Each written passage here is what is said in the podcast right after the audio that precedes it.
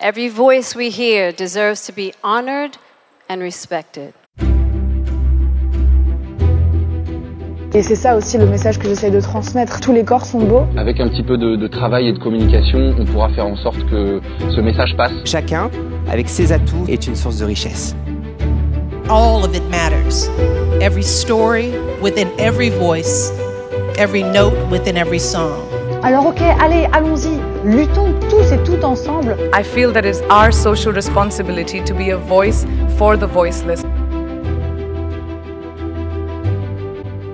Ici Morgane et vous écoutez Faces. Faces est un podcast produit par Equally Work, un mouvement global qui contribue à fermer les inégalités salariales en mettant en valeur les perspectives féminines, non binaires et issues de toutes les diversités dans le monde du travail. Cet épisode est un peu particulier puisque c'est un épisode d'introduction et de présentation. Je suis donc Morgane, la voix de Faces, et la fondatrice d'Equally Work. Je ne vais pas vous raconter ma vie, mais en quelques mots, je suis originaire d'un petit village de Gironde et je vis aujourd'hui à Paris depuis quelques années maintenant.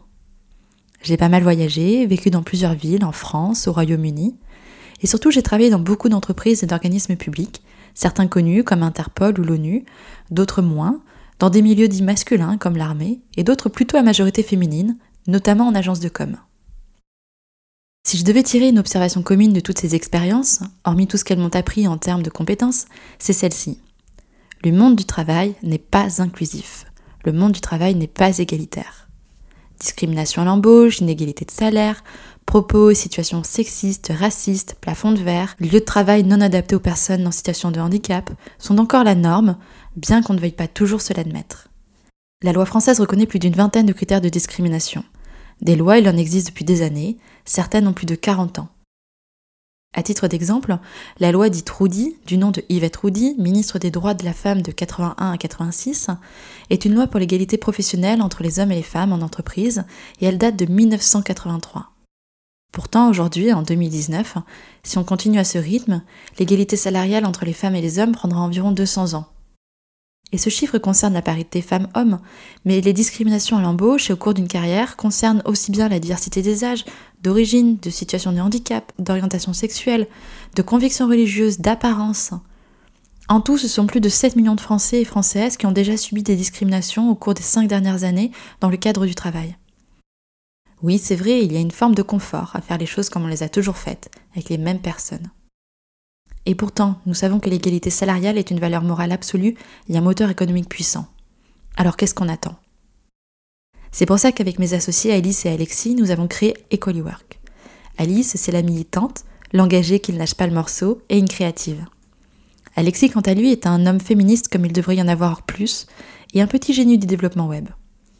En plus du podcast, EqualiWork développe la première plateforme digitale de notation des entreprises par les collaborateurs et les collaboratrices sous le prisme des discriminations, de l'égalité et de la diversité sur leur lieu de travail. Je vous invite évidemment à aller découvrir la plateforme de notation sur www.equaliwork.com. Equali s'écrit avec deux L et un Y. Mais revenons au podcast. Dans Faces, je reçois des personnes de tous horizons, des salariés comme des entrepreneurs, des personnes qui ont su saisir leurs différences, leur unicité et la transformer en force pour avancer. Parce que la diversité est belle, parce que toutes les diversités sont belles et fortes. Mes invités me racontent leur histoire, leur parcours professionnel, les épreuves personnelles qu'ils et elles ont parfois eu à surmonter, mais surtout nous parlons de résilience, de confiance en soi et de comment trouver sa place.